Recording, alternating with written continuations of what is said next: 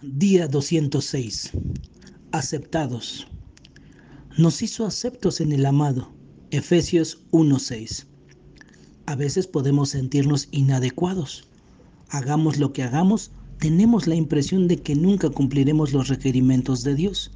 En consecuencia, intentamos ganar la aprobación de nuestro Padre Celestial porque anhelamos que se sienta orgulloso de nosotros y nos ame tengamos hoy la seguridad absoluta de que Dios ya nos ha aprobado. Y esto no tiene nada que ver con cuántas horas a la semana sirvamos como voluntarios, ni con lo que hagamos para ser considerados buenos cristianos. Nuestro Padre Celestial nos ama en base a lo que Jesús hizo por nosotros en la cruz, no en lo que hagamos nosotros por Él.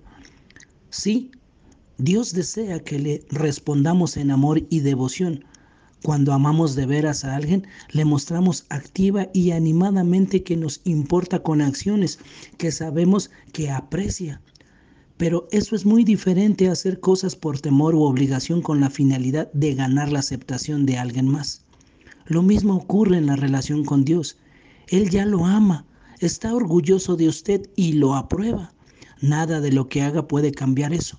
Así que libérese con esta verdad y ame a Dios respondiéndole en obediencia a su guía diaria. Nada puede separarte del amor de Dios. Que tengas un excelente día y que Dios te bendiga.